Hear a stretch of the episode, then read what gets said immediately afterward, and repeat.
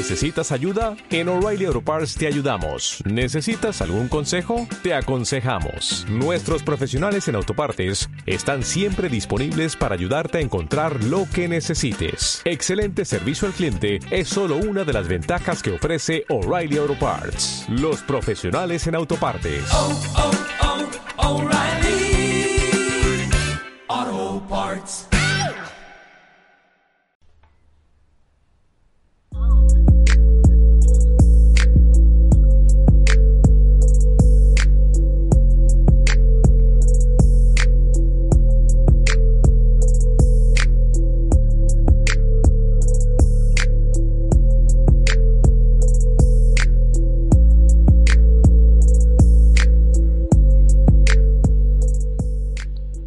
Presentamos Crónicas Malditas.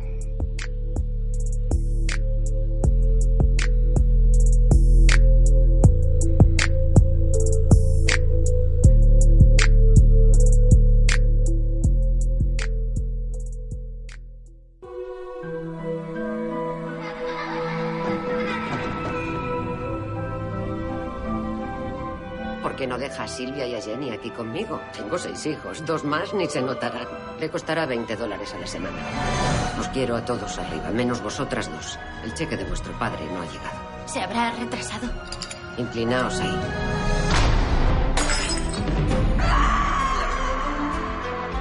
Tiene que ser castigada. ¿Hasta cuándo no podrá salir Silvia del sótano? Hasta que aprenda la lección. ¿Alguien te ordenó golpear a Silvia o atarla? ¿Eres una gallina? Mamá ha dicho que podemos. ¿La ayudaste de alguna manera? Yo no me interpondría entre Gertie y sus hijos. A ella no le gusta. No lo entiendo. ¿Por qué lo hizo? En la vida hay cosas que debemos hacer, nos guste o no.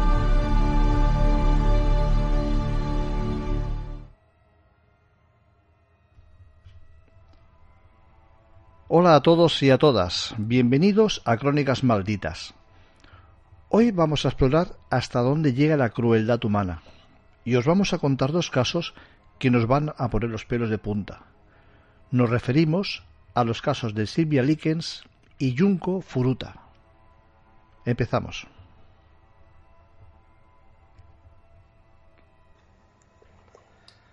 Hola Susana, buenas tardes. Hola Carlos, ¿qué tal? Pues un poquito de mal rollo, porque de lo que vamos a hablar hoy es un poco peliagudo. Vamos a hablar Desde de, luego. de dos casos de dos chicas, pues en las cuales la crueldad humana no conoce límites. En fin. Bueno, vamos a empezar por la primera historia. Os voy a hablar de Sylvia Likens. Sylvia Likens es una chica que nació en Indiana el 3 de enero de 1949. Ahora mismo tendría pues unos 70 años. Pues esta chica era, era hija de unos feriantes que, bueno, que era, era una familia desestructurada. Esta familia tenía dos pares de mellizos y, y Silvia era la tercera. Diana y Daniel fueron los, do- los dos que eran dos mayores que ella y Jenny y Benny un año menores. La familia, como hemos dicho, ya estaba esta- eh, desestabilizada se peleaban muy habitualmente, escaseaba la comida y tenían que mudarse muchas veces por, el- bueno, por los motivos económicos y, eh, bueno, además porque al trabajar en, ferias y esto pues era, era lo que tenían que hacer. En un momento dado empezaron a hablar de separación. Por lo que fuera, en ese momento vivía con la madre Silvia y Jenny. Jenny tenía, había tenido polio- poliomielitis a los 5 años y por lo tanto pues te- eh, tenía problemas para, para moverse y tenía una pierna más, más corta que la otra. El padre, bueno, intenta, intenta convencer a la madre de que se vaya con ella otra vez. Pero de momento lo que quería hacer la madre es dejar a las niñas al cuidado de alguien para pues para pasar una temporada con el padre para ver si podían, podrían seguir otra vez como casados o si iban a separar ya del todo pero no tenían a nadie con quien dejarle, a las niñas. Y un día, pues en la iglesia, conocieron a una mujer que tenía pues siete hijos, una mujer asmática, que se llamaba Gertrude Banisewski. Y a cambio de 20 dólares a la semana, se comprometió a cuidar a las dos niñas. Y bueno, y los padres estaban convencidos de que las iban a cuidar como si fueran sus propias hijas. La primera semana todo fue bien, pero ¿qué ocurrió? La primera semana, cuando tenía que haber llegado el cheque de los 20 dólares, no llegó. Ese día, eh, Gertrude eh, se cabreó mucho, separó a las dos niñas del resto de, las, de sus hijas y les dijo, dice, bien, perras, he cuidado de ustedes durante una semana por nada. El cheque de su padre no ha llegado. Entonces, cuando Silvia intentó explicar que seguramente el dinero se había retrasado por lo que fuera, Gertrude ordenó a ambas que se inclinaran sobre una cama, se quitaran la falda y la ropa interior y las azotó con una pala en las nalgas, pero una pala de madera como de un centímetro de espesor, ¿eh? o sea, no, no te vas a pensar que... Sí, como las del ping-pong, ¿no? Sí, sí, Por decirlo de alguna manera. Sí, más o menos. Y claro, el, el problema es que como Jennifer tenía poliomielitis y era más pequeña, Silvia le propuso a Gertrude que en lugar de castigarla a ella, o sea, que la castigara a su hermana, que la castigara a ella por ella y por su hermana, para que, para que no reciba golpes. Y Maniseski, pues, bueno, pues accedió y le dio, pues, los tortazos que le quería dar a una y se los dio a las dos. En la siguiente semana vinieron los padres a visitarlas. Y los padres tenían bastantes problemas, como hemos dicho, porque estaban ahí en, la feria y no podían, no podían tampoco dejarlo. Y, y bueno, pasaron por ahí para ver cómo iba todo. Y, bueno, y entonces Silvia, pues para no preocuparles, pues dijo que bueno, que para, como había sido solo solamente un día que había pasado esto, pues intentó pues hacer de tripas corazón y, y le dijo que bueno, que estaban bien, que no se preocuparan y que cuando pudieran volvieran por ellas. Sí, porque es que además luego resulta que el, el pago no llegó en el momento que tenía que llegar porque había un retraso del cartero, pero luego sí llegó. Mm. Sí, no sí, fue sí. que los padres dejaron de pagar, luego sí llegó. Ya se había llevado la paliza, pero el, el dinero llegó. Exactamente, y por no preocupar yo, bueno, eso es una de esto mía, ¿eh? Igual por no preocupar a los padres, pues bueno, como había pasado una vez, pues a ver, no le quiso dar más importancia y no dijo nada. Sí, o que pensó que de verdad tenía que ver con el dinero porque estaba muy necesitada y pensó que era una cosa puntual. Exactamente, exactamente. Pero bueno, de todas maneras, eh, la señora Banisevsky tenía una hija de 16 años que, bueno, pues que sí, estaba, estaba en el grupo con los demás chicos. Y ella y, y esta chica, pues, mm, pues mm, conocía a un chico que trabajaba en una tienda de, como un supermercado y, bueno, pues estaba por él, ¿no? ¿Y qué pasaba? Que esta chica, pues, no era demasiado graciada, mientras que Silvia era una chica muy mona y pues que tenía mucho éxito con los chicos. Y bueno, ya sabemos que a los 16 años esto, pues, esto es, muy importante para unos En general. en general. Sí. Bueno, pues un día pues, Gertrude le preguntó a Silvia por qué pasaba tanto tiempo en la tienda de alimentos donde trabajaba este chico. Likens le explicó que había encontrado botellas de soda vacía y que las estaba llevando a la tienda para ganar unos cuantos centavos extra. Banicevsky no la creyó y la obligó a desnudarse completamente e introducirse una botella de Coca-Cola en la vagina delante de todos sus hijos y de su hermana. Esto ocurrió dos veces. La primera vez se rompió estando en el interior de la niña y los cristales rotos le desgarraron las paredes vaginales. Eh, sé que es un poquito complicado de entenderlo, pero mm, no sé cómo exactamente cómo se le llegó a romper, pero Bueno, luego lo, luego lo podemos desgranar Sí, porque no, yo tengo sí. que también comentar algo con respecto a este primer incidente, por qué se desarrolla. A ver, no es que se ve. ¿Por qué ocurre? No, yo, mi, mi opinión, no información, opinión de por qué ocurre esto. Y bueno, sí, te lo puedo decir ahora. Yo creo que la niña, la hija mayor de, de la señora, de la madre de la casa, sí, la ¿no? Eh, la Gert- Gertrude se, llamaba, ¿no? Gertrude, Gertrude. Gertrude, sí.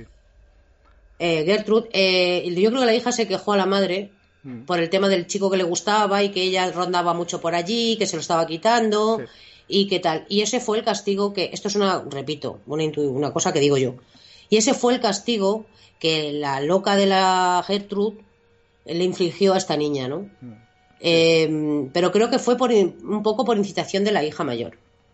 Bueno, sí. Claro, no es que haga falta que nadie te incite, pero creo la- que podría ser, porque no tiene, si no, no tiene mucha, mucho sentido eh, ese castigo. ¿Con qué se relaciona? Porque este- si, te, si te fijas, es, eh, es un acto sexual. Sí, Es una aberración sexual, pero también es un acto sexual. sí. No, no, que digo que yo creo que pueda estar relacionado.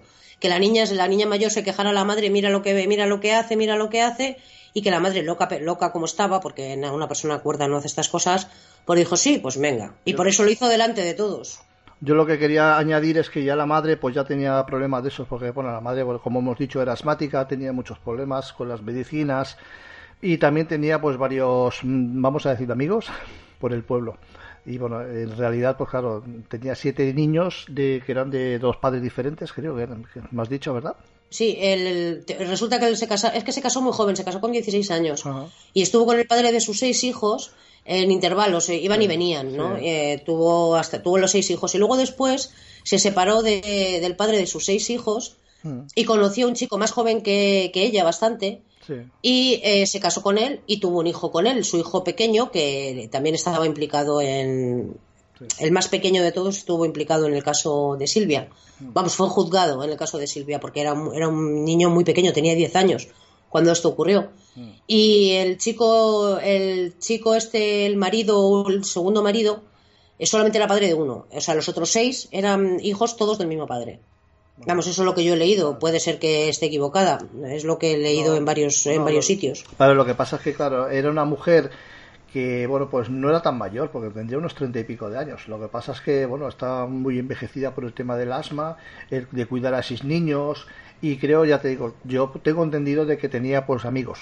Y bueno, y ahí, pues, su casa era un ir y venir de gente, y Hombre, viendo las fotos, viendo las fotos de ella, eh, por la edad que de- supone- supuestamente tenía cuando sucedieron los hechos, Sí. es que parece que tiene 70 años. Es que no parece que tiene la edad que, que corresponde según las fotos. Luego lo mismo la vieras en persona y es diferente, pero en las fotos, la verdad, Mm. 70 años mínimo. estaba muy, estaba muy castigada, sí. Sí. Bueno, pues el, tema es, como hemos dicho, lo, del episodio este de la botella de Coca-Cola famoso, pues todos, todos menos, menos su hermana, pues estallaron en risas aplausos, mientras, mientras Gertrude no paraba de fumar. También le pegaba muy a menudo con una paleta de, espesor. Cada día, se cuando ella se cansaba de esa tarea, le cedía el derecho a manipular la paleta a su hija mayor, Paula. Paula Maniszewski, eh, hemos de recordar que tenía en aquel entonces 18 años y pegaba a Silvia varias veces al día. A la hora de cenar, Silvia generalmente no comía y se limitaba a observar cómo los demás comían. En muchas ocasiones, la hermana le robaba un poco de comida para ella, un poco de pan, para, porque tenía tanto miedo a Gertrude que nunca se atrevió a, a desafiarla. Porque claro, perdona, perdona, ¿cuántos sí. años tendría eh, la niña pequeña, la Pues- hermana pequeña, pues Jennifer? Si, si tenía 16, La hermana de Silvia, Si Silvia tenía 16, tendría 15, pero tenía un año menos. Claro, 15 años del 65. Sí. Es que, claro. Claro. Una vez después de todo esto, Silvia le quitó el traje de un chándal a, a Paula, ya que sin él no podía darla con la clase de gimnasia. Y cuando Gertrude se enteró, mandó a su hijo, a su hija Stephanie y a su novio Coy Hubbard a arrojarla por las escaleras del sótano. Silvia recibió un fuerte golpe en la cabeza y permaneció inconsciente durante casi dos días. Coy Hubbard, que tenía 15 años, pesaba 85 kilos y pesaba casi 2 metros. Y ese es- era, era el peor enemigo de, Silvia. Era una especie de experto de judo y le encantaba lanzar a la chica por el aire. Y en el sótano de, la, de Gertrude había un viejo colchón y en, el que se suponía que, que tenía que, lanzar a, Silvia. Y normalmente, generalmente la- se equivocaba, o al menos se equivocaba. Estoy haciendo comillas si no me veis. Se equivocaba y la, la- la echaba contra el cemento. Y- y- Madre mía. Y le crujían todos los huesos la pobre. Cada, cada golpe que le daban. Todo el mundo se reía. Nadie, incluido a Jenny, hizo nada al respecto. De hecho, todos parecían, mm, parecía gustar- gustarle ese comportamiento. Y el, 20 el 28 de julio del 65, el reverendo pasó, pasó a saludar. Y estaba preocupado porque ya saber a la Gertrude de que esta chica, pues claro, que no iba al colegio y estaba preocupada por ella. Pero Gertrude sie- siempre explicó que Silvia era una prostituta y que estaba corrompiendo a sus hijos. Y entonces que la tenía que enderezar. Y estamos hablando de los años 65, que bueno, ya sabéis que, que dar de un par de azotes eh, se creía que se podía enderezar a la gente. Sí, pero te voy a- sí, pero perdóname, perdona que te interrumpa, Nada, pero el hecho de que un cura, independientemente de la religión que procesara, eh, considerara que esa mujer pudiera estar preocupada por las niñas o que tenía demasiados niños a su cargo, decía que esa mujer no tenía mala prensa. Hmm. O sea, que no estaba mal considerada. No, no, no, no, no.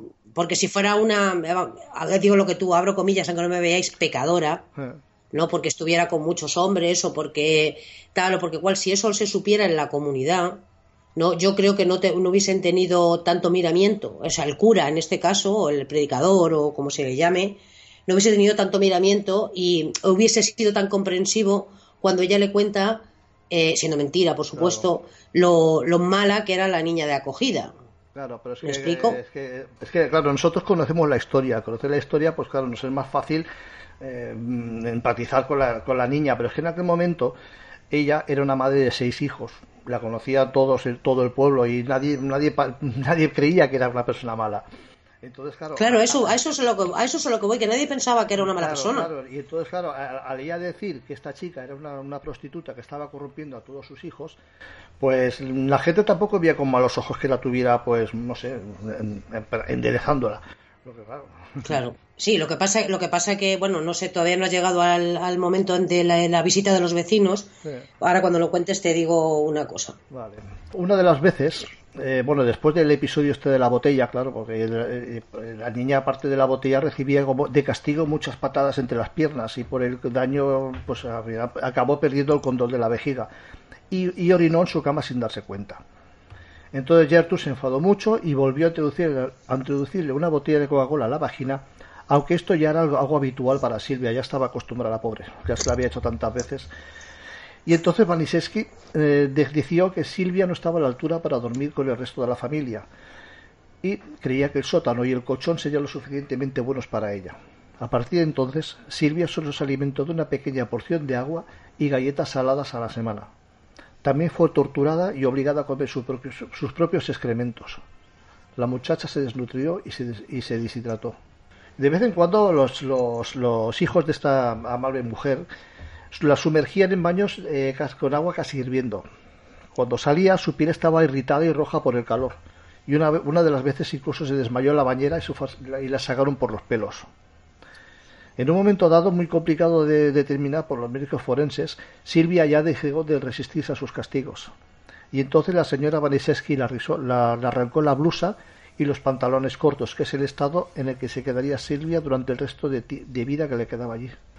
A John Valiseski, el hijo de la, de la a pesar de solo tener 13 años, le gustaba escuchar los dolorosos gritos de Silvia cuando le pegaba patadas o le apagaba cigarrillos de su madre en los brazos, piernas y estómago. También gozaba al darle puñetazos en el rostro para gol- golpear el vientre o patearle y pisarle la cara mientras estaba en el suelo. Y también se cuenta, o que lo, he- oído por ahí, que la, madre afilaba los cuchillos y los probaba en los brazos de Silvia. Es que, es que escuchas todo esto y, y dices, pero ¿qué, qué, qué clase de, de- de- personas son capaces de hacer eso un semejante? O sea, es que, sin, o sea, ya no digo si te haya hecho algo, pero aunque te haya hecho algo, pero si encima es completamente inocente, Es, es que, es que a mí no sé. a ver, eh, quiero, quiero pensar de que, de, de que todo esto se les fue de las manos de una manera que, que- que- es que no, es que no es que no tengo palabras para decirlo, porque claro, si es una persona que te ha hecho algo, pero es una chica, es que todo esto es gratuito. Porque era una, Claro, claro, era una pues, pobre eh. chica de 16 años. Que no había hecho No, pero y luego, pero luego no, no se te olvide, porque la madre dice, bueno, la madre está trastornada, ha pasado por mucho, muchos hijos, mucho sufrimiento, llámalo X, ¿no? Sí. Pero ¿y los hijos? No, no, no, es que ¿Qué, qué, o sea, es que, ¿Qué explicación tienes para que el hijo mayor eh, la pateara, la, la, la hiciera de todo? Que, ¿O que le gustara oírla gritar? Pues la única explicación que hay es que son todos unos putos sádicos. Sí. O sea, es que no lo sé. Porque se supone, se supone que, eh, no sé, yo me, me quiero pensar de que ellos verían que su madre lo veía bien, pues a ellos también les parecía bien, les parecía normal. No sé hasta qué punto, porque es que no sé, hay que ser. No, es que ya, te digo, Ya, ya, no tengo sí, pero es lo que, pero es lo que decimos, es que estamos hablando, no estamos hablando de niños pequeños, estamos hablando que con alguna excepción de, de uno de los críos, que era el más pequeño, que tenía 10 años, bueno, hay gente que dice 10, gente que dice 13. Yo he leído más veces 10 que 13, no sé yo- cuál es la verdad. no sé, no sé, pero es que, es, es que la verdad es que da igual 10 que 13 años. Claro, bueno, no te creas, no te creas, porque es verdad que con 10 años tienes una percepción a lo mejor no tanto de la de las consecuencias o de lo que puede llegar a pasar. Sí, con 13 ya estás un poquito más curtidito, Hombre, sí, sí, podríamos eso- decirlo, ¿no? eso está claro. Tampoco es que sea mucho más, pero algo más. Pero ¿y los otros? Eso está claro. No sé, no O sea, es que no estamos hablando de la Edad Media, es que estamos hablando del 65. Sí, sí, no. Y en Estados Unidos, que supuestamente eh, la información, bueno, claro, la información que a la que tienen acceso tampoco es para tirar cohetes, pero Ya. El bien y el mal... eh, Es que estamos hablando de hace 60 años atrás. Tampoco es Sí, es que no es tanto. No es tanto tiempo, ¿no? Bueno, pues vamos a seguir con el tema, porque vaya. Sí, sí, porque vaya tela. Es bastante desagradable. Sí. Eh, Ricky Hobbs era un chico eh, que bueno que, que siempre le había gustado Silvia. De- el- cuando empezó en, la, en, en el instituto, cuando llegó, siempre había estado detrás de ella, pero ella le rechazó y empezó a salir con otros chicos. Eso le produjo un gran odio hacia ella. En varias ocasiones, tanto Ricky Hobbs como Coy Hobart ataban al Sylvia Liggins a una viga de madera que había en el sótano. Después de una gran cantidad de golpes que le propinaban ambos, en una ocasión Richard Hobbs agotó a Silvia durante tanto tiempo que todo el mundo pensó que se había muerto. Durante ese largo periodo, la señora Gertrude contó por todo el vecindario que Silvia era una prostituta, lo que causó que los vecinos no la miraran con buenos ojos. Luego obligó a la niña a escribir varias cartas donde detallaba escabrosos, escabrosos asuntos sexuales y confesara que era una prostituta. O sea que si ya se cubría bien las espaldas, bueno, no sé si se las cubría bien, pero se las intentaba cubrir. Madre mía. Es que mm, no importa, o sea, es que no, no hay por dónde cogerlo. Lo mires por donde lo mires. O sea, la, la mujer podía decir, no, yo es que estoy. Pero lo que dices tú, ¿para qué escribes la carta? ¿Para qué le cuentas a los vecinos que esto y lo otro? Sabes perfectamente lo que estás haciendo. Mira, lo sabes perfectamente. Yo todo, a, a veces leo esto y si no fuera porque hubo un juicio y está todo documentado, es que casi no me lo creería. De la locura que es esto. Eh, Es que, eh, además, es que parece como locura colectiva. Sí. Es una cosa rarísima. Yo no sé si. No sé, bueno, termina de contar la historia y luego, Vale, vale. luego debatimos. Bueno, pues Gertrude además decía que Silvia no había hecho más que causar problemas desde que llegó y que era una muchacha inmanejable y que justamente por eso la habían enviado al, re- al reformatorio de Indiana. Los vecinos y vecinas que vivían al lado de la señora oían gritos, lamentos, gemidos, pero no hicieron nada al respecto porque pensaran que era mejor no meterse en problemas. Lo que estábamos diciendo, que la gente también vaya tela. Lo oían, pero no hacían ni caso. Bueno, pues en- en- llegó un punto en que el- el- la casa de Gert- Gertrude era un punto de encuentro de todos los chicos y chicas del barrio. Cuando varios jóvenes observaron que Silvia soportaba el abuso a que era sometida, ellos también com- comenzaron a mofarse de ella, eh, a aplicarle castigos físicos. Los chicos la mordían, la besaban, la acosaban, la intimidaban y abusaban de ella sexualmente todo lo que querían. Traían también a sus respectivas novias y a varios amigos que también se reían de ella. Nunca pensaron que todo iba a llegar tan lejos. Para, para un momento. Mm. O sea, imagínate la escena. Mm. Imagínate la escena. O sea, tú llegas, tienes 16 años, ¿no? Sí. Eres un chico. Llegas con tu novia al sótano de un amigo, donde tiene atado a una niña Mm. A la que previamente ha torturado, la tiene sin, prácticamente sin alimentar, sin vestir, sin lavar, y lo que haces es contribuir a que esa niña sufra más. ¿Pero de qué estamos hablando? Es una- O sea, es que... mm, Por eso te decía que a veces, si no fuera porque está documentado y ha habido un juicio sobre esto, diría que esto, que esto es todo fruto de, de una mente perversa. Porque es que no tengo, Pero, no tengo más pero, es que, claro, pero es lo que te digo, yo puedo entender en un momento dado, no, no es entender, la palabra a lo mejor adecuada no es Sí, entender, sí, yo te entiendo lo que quieres decir. ¿vale? Pero dices, el chico eh, llega, lo ve, jaja, jiji, va, no tal, no sé qué, no, solo, no, no, no son conscientes de, de tal, pero la novia, Mm. o sea, que no se apiadara de- de decir, pero si, pero si es una chica igual que yo que le están haciendo estas barbaridades, ¿por qué? Que ninguna de esas niñas, o niños, me da igual, pero en el caso de las niñas, estamos hablando del 65, la conciencia era diferente, las niñas estaban educadas de otra manera, eh, en fin, todo esto, los niños no lloran, las niñas son, en fin, ya sabes de lo que estamos hablando. Sí, sí, sí. Que ninguna dijera nada a sus padres. Es impresionante, impresionante. A mí es que me alucina. Igual era por no meterse en problemas, igual era por no terminar por la diversión, es que no sé, no sé, no sé qué, no sé qué decirte. Es que mm, el, el problema, el- a mí de todo este caso, siempre, eh, que es lo único que no vamos a conseguir, porque sé que luego el fiscal lo preguntó también, según he, he leído. ¿Por qué? Pues entonces, el día 23 de octubre del 65, Gertrude, con una aguja al rojo vivo, escribió en el abdomen y el estómago de Silvia: Soy una prostituta y estoy orgullosa de serlo.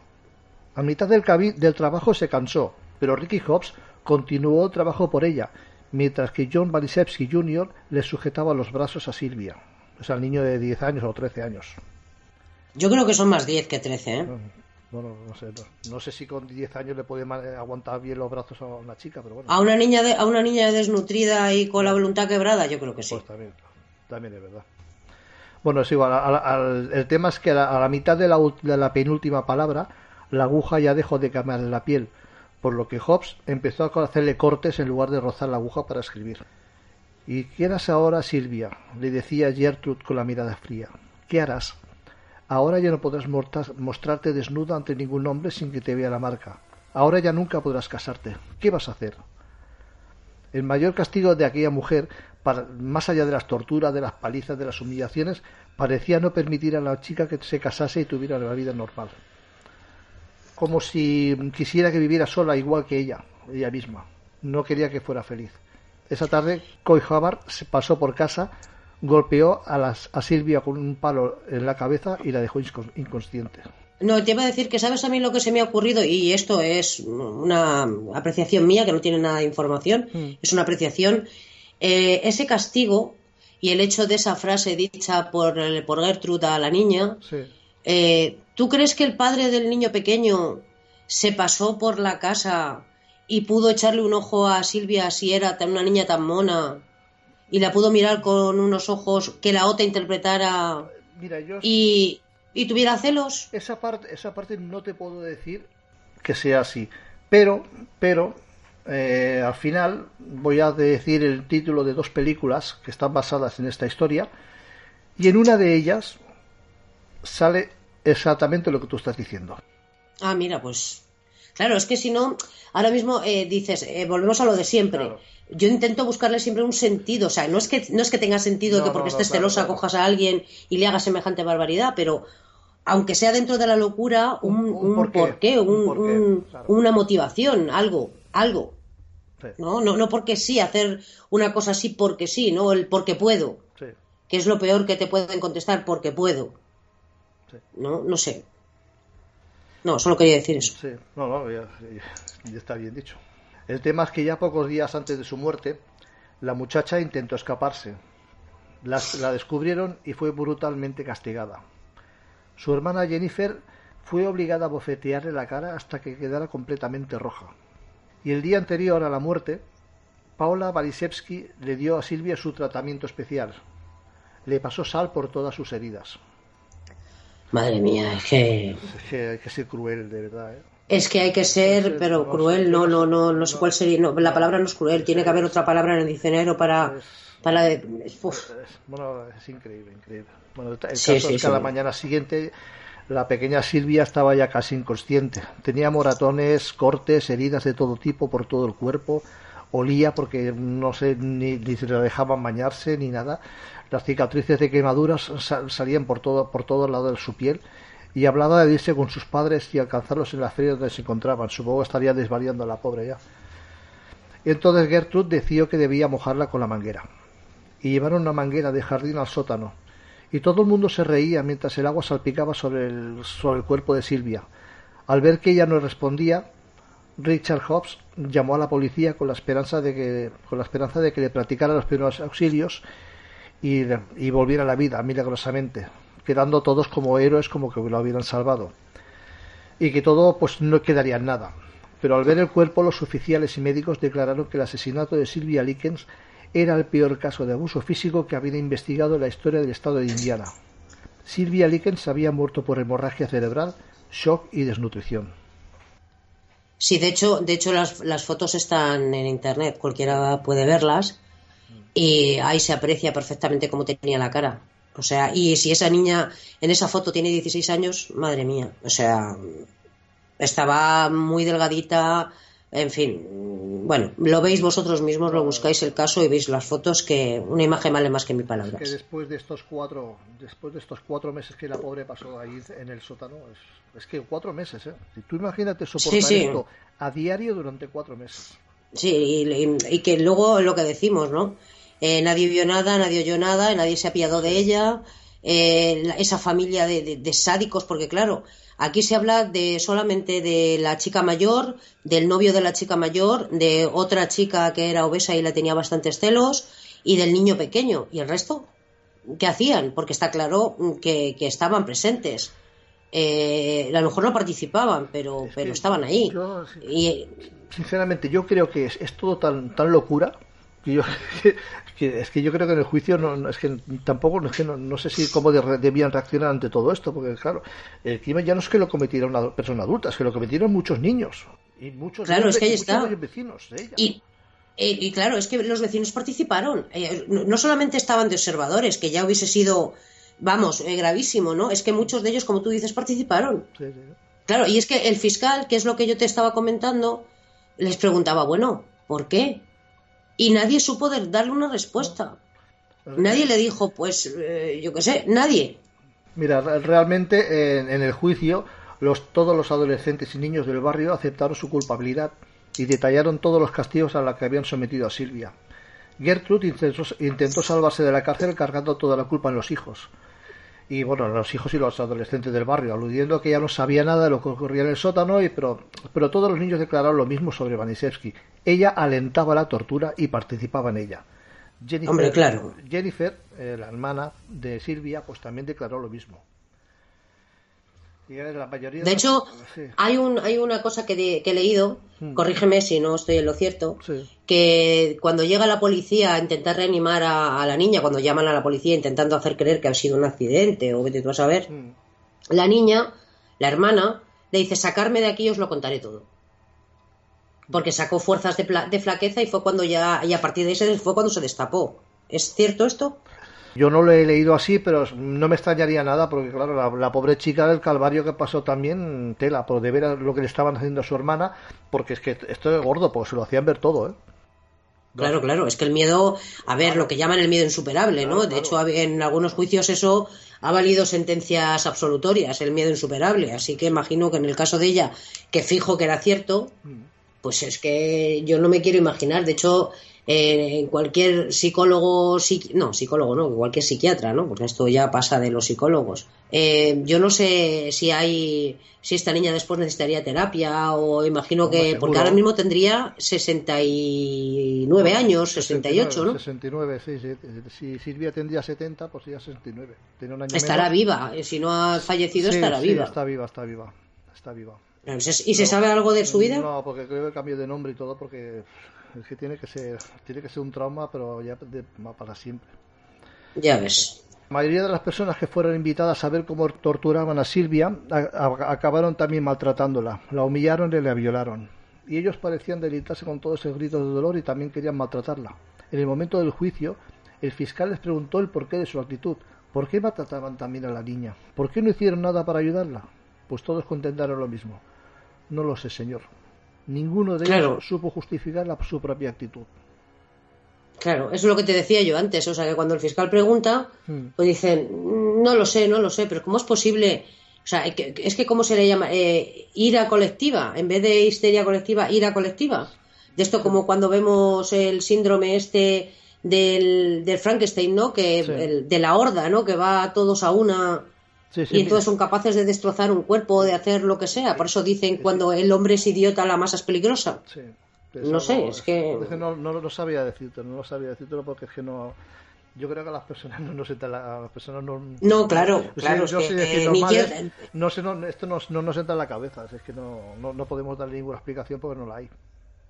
No, claro, es que no, no, no, no puede haberla, no puede haberla. O sea, si nos consideramos eh, seres humanos, lo que implica la palabra ser, ser, humano, o sea, a mí, para mí esta gente no está dentro del, no te voy a decir de la normalidad, ni siquiera son de mi especie. Lo que te quería decir, eh, hay dos películas, una, bueno, ya la, ya la he dicho antes, es An American Crime, que está basado en el caso de Silvia Lickets, y The The Girl Next Door, la chica de la puerta de al lado. Yo he oído que la de American Crime, que está muy bien. No he visto ninguna. No mm. puedo hablar con conocimiento porque no he visto ninguna. Pero me ha dicho que la de American Crime está casi mejor. Yo la otra, ¿Tú qué opinas? La chica de la puerta al lado yo no la he visto, pero la de American Crime sí. Y es la idea lo que tiene que plasmar y eso lo plasma a, la perfección. ¿Y tú no crees, tú no crees que, que pudiera ser que, que aquí también haya pasado un poco como en otros casos que sí sabemos que fue así, el tema sensacionalista, que se haya, en vez de endulzado, en el caso de la película, se hayan ciertos detalles, se hayan incrementado para darle más morbo y para darle más notoriedad o algo así, porque luego las condenas no reflejan las atrocidades que hicieron. Es posible, pero sí, no sé. Es que tampoco hemos encontrado, porque he estado buscando el, el sumario. El sumario. Es este, intento buscar el sumario, pero no lo he encontrado. Y bueno, nosotros contamos la historia tal y como nos la han contado nosotros Claro. y no sé, yo, yo te, te lo juro que querría pe- pensar que todo es una mentira y que todo ha sido una No, no. exageración. no, no, yo, No, a yo ver, quiero pensarlo, pero No me refiero a no- que sea mentira, no, no, no digo que sea mentira, yo no digo que no la torturaran. No, no, exageración. Estoy convencida de que sí, Una exageración. pero ciertos detalles Sí. que han llegado y que, que han visto la luz, Mm. Eh, como si estos esos detalles han sido incrementados. O sea, esto es una opinión, pero vamos, opinión, opinión, no basada en nada, porque nada dice que pudiera ser así, es una cuestión personal mía. ¿no? Que yo pienso que a lo mejor pudieran estar eh, agrandados para dar más morbo a la historia, para venderla, abro comillas, mejor al público. Pues Pero claro, es que es lo que te digo, es que luego las, las condenas de un jurado popular eh, viendo como una familia de una mujer mm, con sus hijos le hace eso a una pobre niña eh, indefensa, sola, eh, la maltrata hasta la muerte durante cuatro meses con la ayuda de todos los vecinos del barrio y las condenas no, no, no reflejan esas barbaridades. Mira, Gertrude Manisewski fue condenada culpable por asesinato en primer grado y sentenciada a cadena perpetua. Obtuvo la libertad condicional el 4 de diciembre del 85 después de estar 20 años en prisión. A los 5 años murió. Cuando salió de la cárcel aceptó su culpabilidad responsabilizando sus actos criminales a sus problemas personales y a la serie de medicamentos que ingería por, por el tema de las, del asma que hemos hablado antes. O sea que al final, Mm. al final lo reconoció. Pero ya cuando salió, después de 20 años en la cárcel. Ya. Paula, la, la hija, fue hallada culpable de asesinato en segundo grado y sentenciada a cadena perpetua. También obtuvo su libertad condicional en el año, en el año de 1973 después de estar siete años en prisión. Tuvo una hija en ese mismo año y le llamó Gertrude, como homenaje. Sí, claro, porque como su madre era un buen referente, pues vamos a poner a nuestra a mi hija le voy a poner el mismo nombre que el referente que es mi madre. Claro que sí, guapi. Coy Qué fuerte. Coy Hobart fue hallado culpable por homicidio y sentenciado a 21 años de prisión. Se convirtió en un delincuente y volvió a la cárcel con frecuencia. Richard Hobbs fue hallado culpable por homicidio involuntario y sentenciado a otros 21 años de prisión. Murió a los 20 años de cáncer pulmonar. John Baliszewski Jr., pese a tener 13 años de edad, fue condenado a cumplir 21 años de cárcel. Fue el preso más joven del reformatorio de la historia de ese estado. Tras cumplir su condena, se convirtió en pastor laico para contar su historia. Murió a causa de la diabetes y de las torturas que él mismo se infligía a causa de su culpa. Bueno, mira, por lo menos, mira, pero nos ha sacado de dudas, tenía 13 años. Sí. No, no 10, como yo decía, 13. Sí, a ver, yo, claro, yo para hacer estas cosas, que yo no sé, un niño de 10 años yo creo que lo vio muy inocente para hacer eso, pero bueno. Que puede ser, ¿eh? Que puede ser, que yo no voy, Sí, a, sí, no voy a ser yo quien diga que no. Te recuerdo el caso este de los dos de los dos hermanos, no sé si eran hermanos, que cogieron a un niño en Sí, Londres, sí, sí, a un niño de sí, 3 sí, años, y no tenían más de 10 años, ¿eh? yo, yo no, a ver, yo sé que lo mataron, pero yo creo que los, no, no tenían las consecuencias de lo que estaban haciendo. Yo creo, que, o por lo menos quiero creer. Que quiero decir que yo creo que ellos mismos no, no creían que lo fueran a matar. Es lo que yo No, creo, pues pues por lo menos lo que yo quiero creer. Creo que esa es la palabra exacta, lo que yo quiero creer, eh, que es lo que me pasa a mí con esto. Quiero creer que estaban todos locos, Mm. quiero creer que esto no lo haría una persona eh, mentalmente cuerda, pero me parece que la única, que el- de todos los hermanos, el único que de verdad fue consciente, no sé si porque luego se lo repetiría, ¿no? Porque tal, fue el pequeño, ¿no? Claro.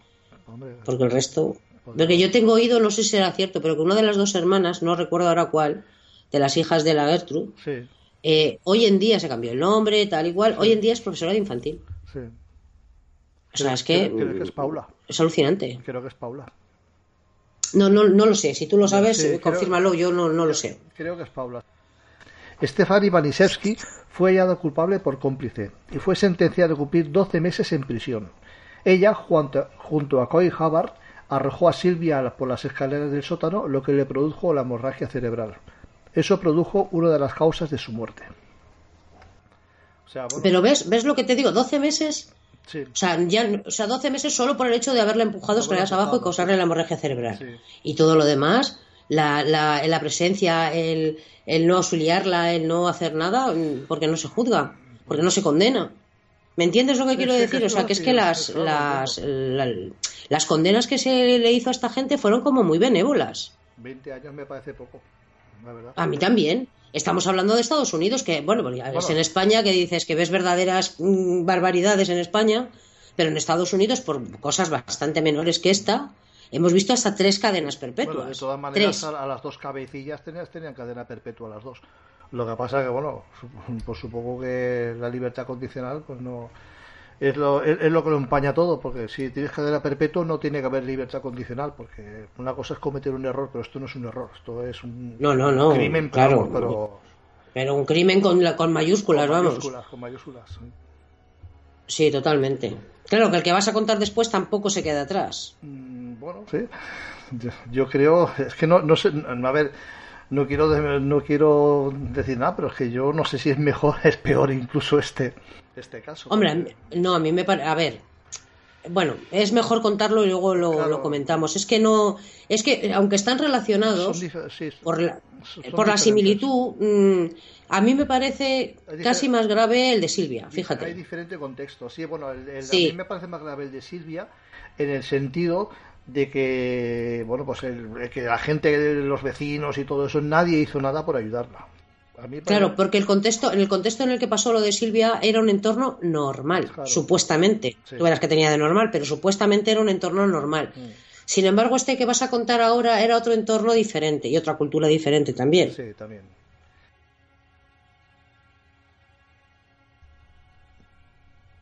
Bien, ahora vamos a hacer una pequeña pausa y volvemos enseguida. A ver si nos relajamos un poco. Hasta ahora.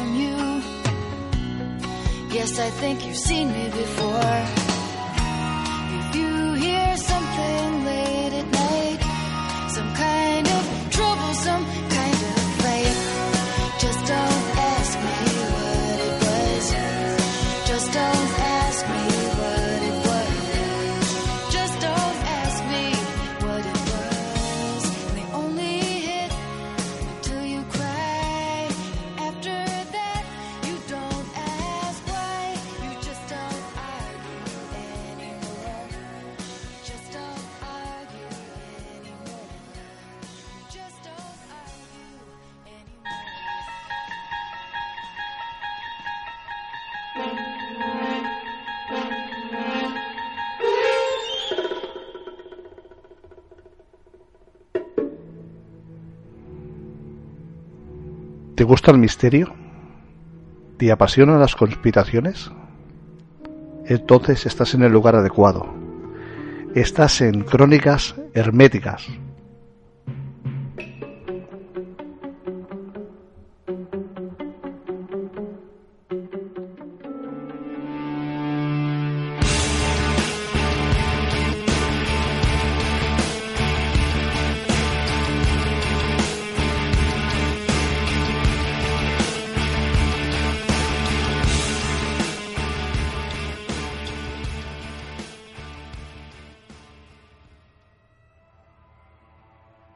Después de estos instantes de música que nos hacían falta, os voy a hablar del siguiente tema. Os, voy a hablar de Junko Furuta. Junko Furuta nació el 18 de enero del año 71 y, y murió el 4 de enero del 89. No había, iba, iba a cumplir los 18 años en pocos días.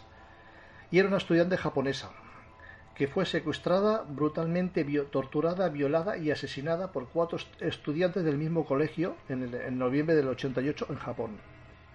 Cuatro jóvenes eh, japoneses, mm, perdonen por mi japonés porque es un poquito de aquella manera, Miyano Hiroshi, de 18 años, Yo Kamisaku, su apellido adoptado tras su salida en prisión de 17, Minato Taboharu, de 16, y Watanabe Yasushi, de 17. En Tokio, raptaron y escondieron a Junko Furuta, una chica del de bachillerato de su mismo instituto en la ciudad de Misato, prefectura de Saitama, durante 44 días. El hecho de que la raptaran, pues supuestamente fue porque la chica rechazó a Hiroshi, que era el, dijéramos, el cabecilla de los cuatro. Claro. Entonces, para, para obligar, para evitar una investigación policial, Hiroshi mandó a Furuta llamar a sus padres y fingir que había oído de casa, pero que se encontraba con un amigo y que no corría peligro. Tengo que decir también que el cautiverio de, de, de Junko tuvo lugar en el domicilio de los padres de Nobaharu. Estos eran conscientes de lo que pasaba, ¿eh? Los padres lo sabían. Es que cu- cuesta, cuesta creer, cuesta creer que, que los padres pudieran, después de mm, sabiendo lo que le, lo que le pasó, cuesta creer que los padres lo supieran y callaran, ¿no? Por mucho miedo que tuvieran, no sé yo hasta qué punto, Bueno, pero... no lo sé. Claro, pues que, a ver, lo, lo, primer- lo primero que hay, hay que hay que pensar que Hiroshi hizo, llamar- hizo- obligó a la chica, esta, a Junko, a llamar a sus padres y fingir que había huido de casa, pero que se encontraba con un amigo y no corría peligro. Ese amigo teóricamente era su novio. Y así se le habían dicho también a los padres. Entonces, eh, le di- a los padres, al principio les dijo que iban a pasar, iba a pasar unos días con ella en una casa que tenían, pero no, no era el mismo domicilio, era otro. Era un domicilio de los padres, pero no, no era donde vivían los padres. No era, la, no era lo habitual, o sea, No. por tanto los padres no debían estar presentes, o sea, irían de vez en cuando, pero no debían estar presentes, pero ¿no? Entiendo pero- yo. Pero sabía que estaba ahí. Sí, que sabían que estaba ahí, Sí, sí. sí. Y que por, pero claro, esto me cuadra más, claro. Es que dices, es que si están presente, No. el padre, bueno, que no es que lo entienda, pero volvemos a lo de siempre, pero que Sí. si la madre está presente en las cosas que vas a contar a continuación y no hace nada, Mm, yo qué sé. Sí. Bueno, así el, el ca- el caso es que la extorsionó para que se hiciera pasar por la novia, como te he dicho, de, uno de los chicos mientras estaban en casa. Sin embargo, cuando se aseguró de que los padres ya les habían convencido del tema, abandonó ese pretexto. Entonces, entonces Junko intentó escapar en diversas ocasiones y pidió ayuda a los padres más de una vez, pero ellas no- ellos no hicieron nada por, por temor a las amenazas de Hiroshi. Por eso te digo, hay que saber que Hiroshi era un líder de la baja, de la baja mafia japonesa o yakuza y presumía de poder utilizar sus contactos a- para matar a cualquiera que tratase de intervenir. Por lo tanto, tenía a los padres literalmente a los padres de su amigo literalmente cagados de miedo. Ah, que eran los padres de su amigo, pensaba Claro. que eran los padres del propio No, Hiroshi. No, no, no, porque ellos el- la, la casa era de Espérate que te lo digo, que es que lo tengo por aquí apuntado. La casa era de lo- los padres de Nobaharu. Ah, vale, vale, Era- sí, esto ya me cuadra más, pero era- el artífice de todo Sí, era Hiroshi. Era, era Hiroshi, era el cabecilla. Era el cabecilla Vale, que vale. seguramente pues mm, a los padres, a los jóvenes, a todos los, los tenía manipulados completamente. El Claro. caso es, eh, ya, ya casi vamos directamente al juicio. Vamos a ir directamente al juicio por esos 44 días. eh, hablaremos un poquito al final. Eh, es muy desagradable, es muy desagradable. Eh, y según las declaraciones de los jóvenes, Los cuatro violaron y vejaron a Junko de diversas maneras. Entre ellas figura la introducción de cuerpos extraños, incluyendo una barra de hierro en su vagina, obligada a beber su propia orina, alimentarla con cucarachas, inserción de, cohetes y pe- petardos en su recto, y posteriormente, claro, se encendían, con lo cual le, le provocaba unas quemaduras tremendas. Forzaban a Junko a masturbarse, la amputaron los pezón con los alicates, le tiraron mancueras al estómago y la, la quemaron con cigarrillos y mecheros. Una de esas quemaduras fue un castigo por intentar llamar a la policía. La situación llegó hasta tal punto que, según las declaraciones de uno de ellos, le llevaba más de una hora arrastrarse escaleras abajo para ir al baño. Porque si tenía que ir al baño, pues si hacía sus cosas en donde estaba, pues también la castigaban más. También señalaron que probablemente unas 100 personas sabían que Furuta estaba ahí prisionera. Y no lo sabían porque lo supieran, sino porque iban ahí a violarla también. Se calcula que en esos 44 días que estuvo encerrado en ese sótano, la violaron más de 500 veces. En 44 días. ¿Cuál es? Qué horror. Sí, yo te digo yo que... Pero no está claro si esto significa que estuvieron ahí durante el cautiverio o si pues, yo creo que irían y venían, pues, porque no estarían ahí los 100, claro. Entonces cuando los jóvenes se negaron a dejarla ir, ella suplicó en muchas ocasiones que la mataran y siguieran con su vida. El 4 de enero, que fue el día que murió, Junko fue retada a jugar al mahjong. ¿Sabes lo que es el mahjong, no? Eh, no, sé que es un juego, pero no, Sí, no eso sé qué ¿Sabes consiste. aquellas fichas que parecen de domino, que parecen arbolitos y tal, y que tienes que ir como si Sí, sí, pero no sé cómo se juega. Bueno, sí, pero conoce el... Bueno, el hecho, Sí. el hecho es que la retaron, ella jugó y ganó. Lo cual, pues aún le incrementó más la ira de los chicos, quienes la golpearon con una, pre- una pesa de hierro, rociaron luego sus extremidades, tronco y cara con líquido inflamable y posteriormente le prendieron fuego. Después de dos horas ardiendo, acabó muriendo. Dos horas ardiendo y ellos no hacían nada, o sea, estaban viéndola y mientras se reían se bebían cerveza. Madre mía. Es que. Entonces, eh, bueno, los cuatro manifestaron que no era consciente de la condición de, de Junko, lo cual, lo- la cual mataron horas después a causa del estado de choque. Claro, después de estar hor- horas ardiendo, pues imagínate. El caso es que, bueno, cuando vieron que había muerto, la pusieron en un bidón lleno de cemento que, haya- que abandonaron en Tokio.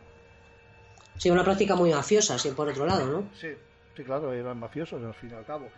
Pero bueno, que es que esto yo que no creo que tuviera nada que ver con la mafia, solo también era... mm, Es que no, es que no, no, sé- no sé qué decirte, no sé qué palabras dar a esto, de verdad.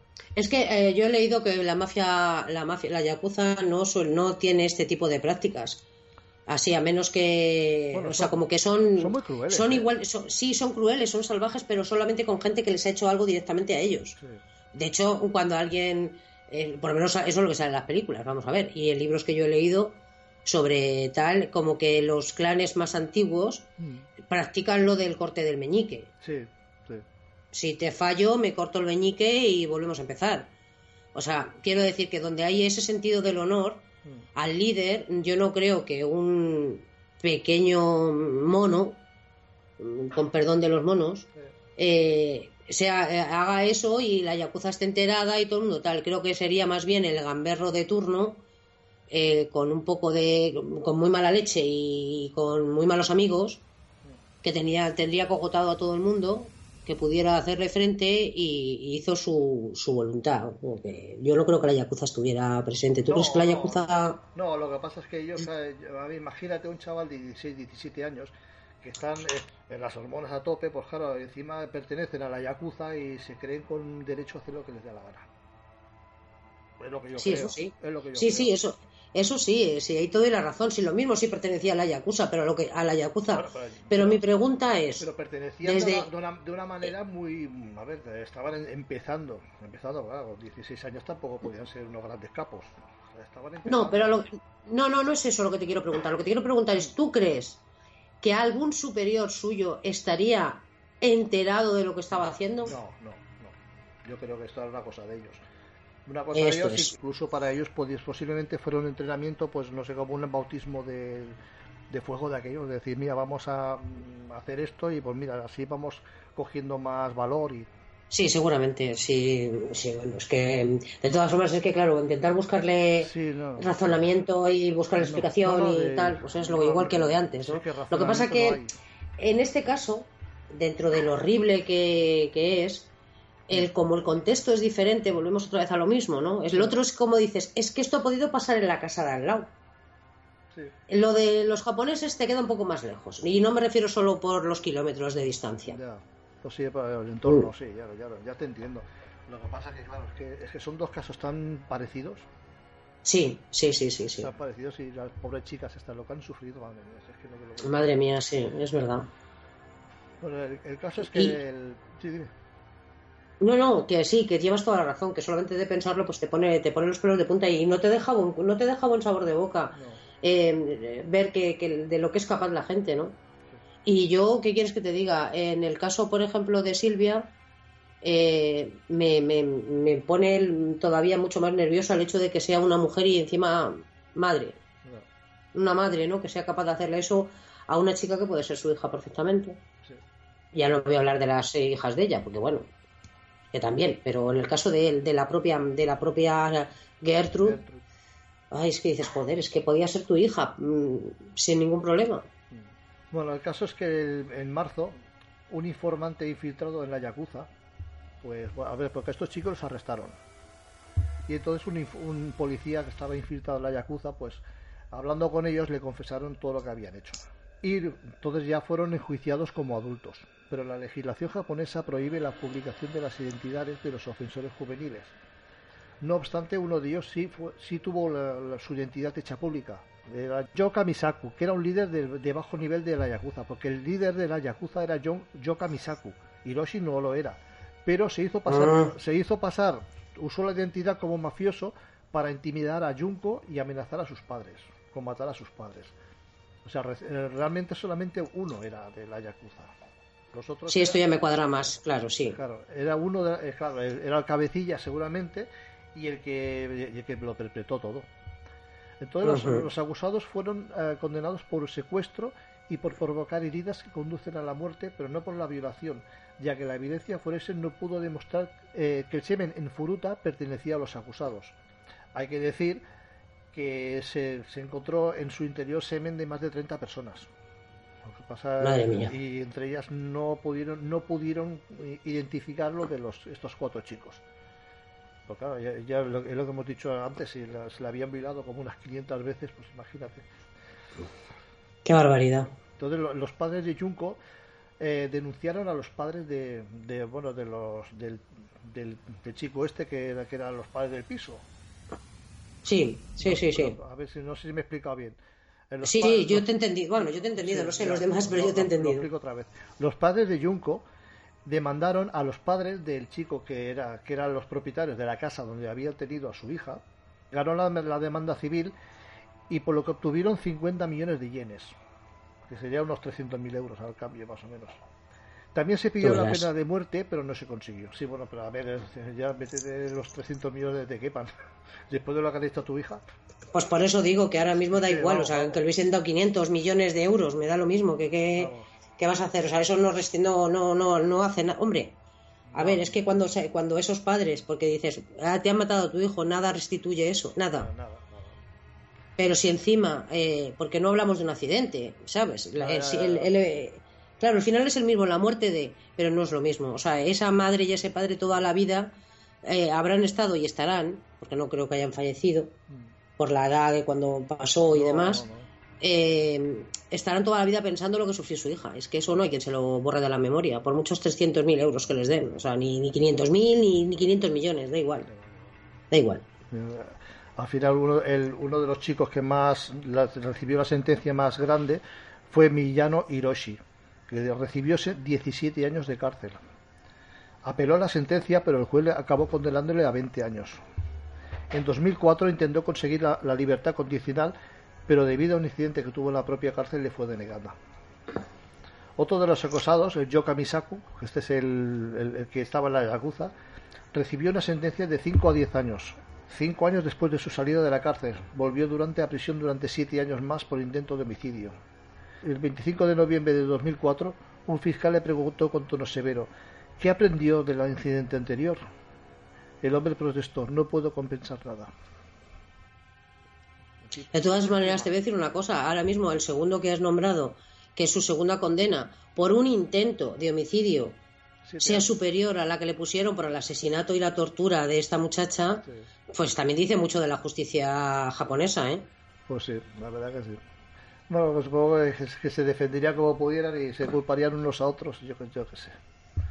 Es que no sé qué decirte ya porque de verdad De, todas formas, no sabemos, por ejemplo, no tenemos, yo por lo menos no tengo, no sé si tú, pero yo no tengo referencias de cómo es el trato que, se, que puedan tener determinados individuos en las cárceles japonesas. No sé, porque como son, como son, que son raritos los japoneses, no sé si allí habrá una seguridad mucho más alta que la que pueda haber en las cárceles de Estados Unidos o de España o de Sudamérica. Sabemos que en las tres que hemos nombrado, a los violadores no lo pasan bien.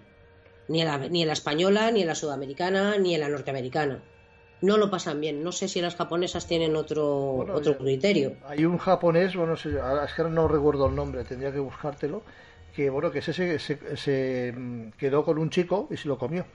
Lo mató y se lo comió. Ah, sí. Y Sí. bueno, y, y, bueno, salió de la cárcel, ha hecho una vida normal, incluso se puso a hacer películas porno, pero es una Sí, hay como, como si fuera hay alguien de, otro gran- de alguien de gran hermano, ¿sabes? Sí, hay otro que, que hizo lo mismo con una profesora. Se la comió también, igual, ha salido, ha escrito libros, da conferencias y, Sí, sí, es el mismo, y es lleva una mismo. vida plena. Es, Es- el mismo, sí. pero fue una chica, no sí, un chico. sí, sí, que me he equivocado yo, es una chica, sí. Ah, chica, vale, vale. Sí, una- era una chica que bueno que se había quedado prendado de ella, pero ella, claro, ella lo quería como amigo y ella y él pues dice, "Oh, pues me la como. Y ya está. Claro, sí, directamente. Sí. En fin, el, el tema es que la prensa pues también realiz- realizó una cobertura amarillista del, del hecho. También habría, digo yo que debe haber también muchas exageraciones, igual que de lo que hemos hablado de antes. Sí, Aquí sí. posiblemente sí que haya más exageración, porque es, es que hay, hay- aquí hay un listado de todas las torturas que no sé si contarla. Pues si no lo ves estrictamente necesario, a lo mejor no, porque es que. O sí, no lo sé, no lo sé. Es que a mí me ponen los pelos como escarpias, la verdad. Pero bueno, es crónica, es crónica negra, hay que ser, hay que ser rigurosos, así que adelante. Pues mira, la tuvieron desnuda prácticamente todo el tiempo. La violaban todos los días, uno o más de ellos por vagina y ano. Invitaban a los miembros de la Yakuza a violarla. Más de 100 hombres la violaron, con un total de unas 500 veces. En una ocasión, 12 hombres en un mismo día. La golpeaban a cada momento con, palos de golf. Al menos una vez le estrellaron la cara repetidamente contra el suelo de cemento. Varias veces orinaban sobre ella, fotografiaban y hacían vídeos de todas las torturas. Antes de violarla siempre la, obligaban a que se masturbara delante de sus captores o sus invitados. Mientras ellos lo veían, le introducían objetos en la vagina, incluyendo una botella y una barra de hierro, lastimándola por supuesto. La privaban de agua y de comida. Cuando pedía comida o agua, le hacían comer cucarachas vivas y le hacían beber su propia orina le insertaron un, petardo en el ano y lo, bueno, lo, encendieron y le provocaron grandes quemaduras. Le amputaron el pezón izquierdo con un alicate. Atada de pies y manos, la, la acostaban boca arriba y le dejaban caer mancuernas en el estómago. A, caer- a raíz de las graves lesiones, hacerle perder el control de sus esfínteres. Castigarla cada vez que se orinaba. Una vez le rompieron todos los huesos de una mano a pisotones. Madre mía, Le, que- insertaron en la vagina tijeras y unas pinzas para apoyo asado, desgarrándosela. La colgaron de te- del techo y la usaban como saco de boxeo. La metían varias horas en un congelador. Le quemaban los párpados con cera caliente. Le clavaban docenas de agujas de coser en los pechos. Le, quemaban, le quemaron la vagina con cigarrillos y en el clítoris con encendedores y le, le insertaron una lamparita caliente en la vagina que se rompió dentro, lo que le causó graves lesiones.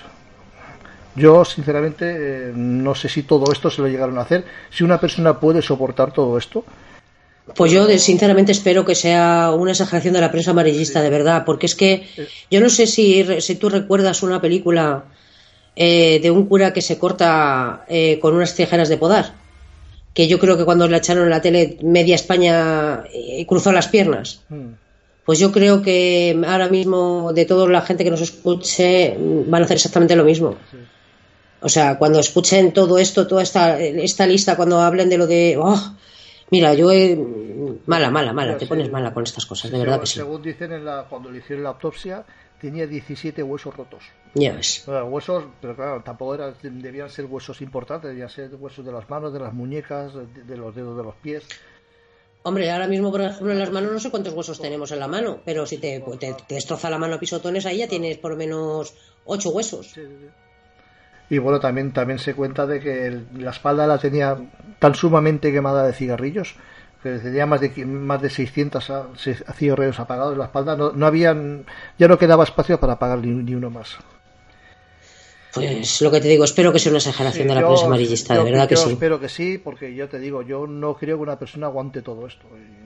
Y, y a veces, pues no sé, yo a ver, siento decir todo esto, pero es que, claro, la historia es así. y- Sí, pero mira que yo decía que, que me parecía que era un poco exagerado eh, alguna, algunos detalles de la, del caso de Silvia. Pues aquí, claro, pues eh, ya que me queda decir aquí, con todo lo que has contado. Es que este, a ver, eh, si, si todo lo que dicen ocurrió de verdad, yo creo que lo pasó bastante peor esta chica. Junko, Hombre, sin ninguna duda, sin ninguna duda. Sí, sí, sí, sí. Lo que pasa es que, Lo claro, de Esther eh, fue muchísimo peor. Lo que pasa es que, claro, ahí, pues, bueno, es que tampoco sabía decirte que fue más humillada de las dos, porque No, no, pero aquí ya no. Pero vamos a ver, en el caso, por ejemplo, de. O sea, desde fuera, eh, el contexto eh, es importante, ¿no? Y es lo que yo te decía antes. El caso de Silvia eh, impresiona porque lo puede hacer tu vecino. sí. ¿No? En el caso, por ejemplo, de esta chica, ya hablas, ya hablas otra cultura, otro país, no otro país, otra cultura, otra raza, y eh, encima metemos a la mafia, como que dices, bueno, ¿qué te vas a esperar? Bueno, no es así, a ver si me entiendes lo que quiero decir, que lo ves desde otro contexto. Ahora, cuando tú haces esa lista y dices todo lo que supuestamente, aunque solamente sea la mitad de lo que has dicho, sí, pasar a esta muchacha, es que aunque solo sean dos líneas, da igual. Sí, sí, es que no hace falta, no te vamos a decir un poquito nada más de lo que has contado, ya, ya de por sí es, bueno, y volvemos a la misma. Eh, los cuatro estaban locos y los otros 100 que eh, de un momento a otro pasaron, Sí, sí, sí. ¿qué? No, no, no sé, pues no tiene ninguna explicación. ¿no? Claro, es que, joder, Pues de te este- deja un cuerpo esto, vamos, te dejo el cuerpo, Cuerpo J. fino. El caso es que hay tres películas hechas sobre esta historia. Te las voy a decir en inglés porque en japonés es que es imposible. Concrete Encased High School Girl Murder Case. Juvenile Crime y Concrete. Inspirado también en el mismo caso. Incluso se dice de que hay de que los los, los asesinos, por no tener otro nombre, tienen uno de esos cómics firmados por el escritor. De todas maneras, me estoy acordando de un, de un detalle que has contado que a lo mejor puede corroborar que muchas de esas cosas que ha dicho, por desgracia, puedan ser ciertas. Y es que has comentado que se grababan, ¿no? Sí, sí, no, hay, ahora hay Pues en- hay- fotografías, ¿eh? Claro, entiendo yo que lo mismo la policía encontró material.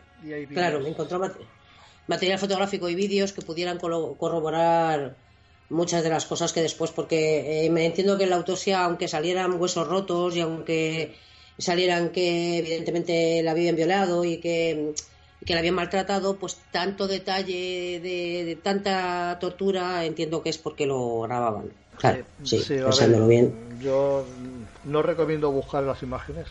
pero- No, yo no las voy a buscar, desde luego. La de, la de Silvia lo vi porque la verdad es que pones, cuando vas a buscar información, lo primero que te sale es la imagen de la niña, igual que te sale la imagen de la bruja, piruja esta, de la Gertrude Barikowski o Barikowski o como se diga.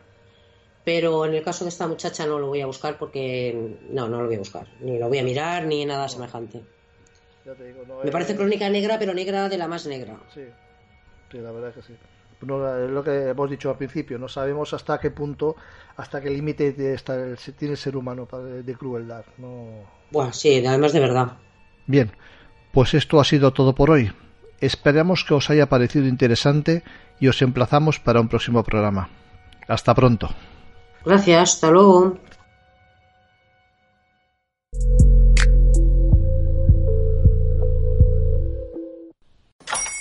Hola, buenos días, mi pana. Buenos días, bienvenido a Sherwin Williams. ¡Ey! ¿Qué onda, compadre? ¿Qué onda? Ya tengo lista la pintura que ordenaste en el ProPlus app. Con más de 6.000 representantes en nuestras tiendas listos para atenderte en tu idioma y beneficios para contratistas que encontrarás en aliadopro.com. En Sherwin Williams somos el aliado del PRO.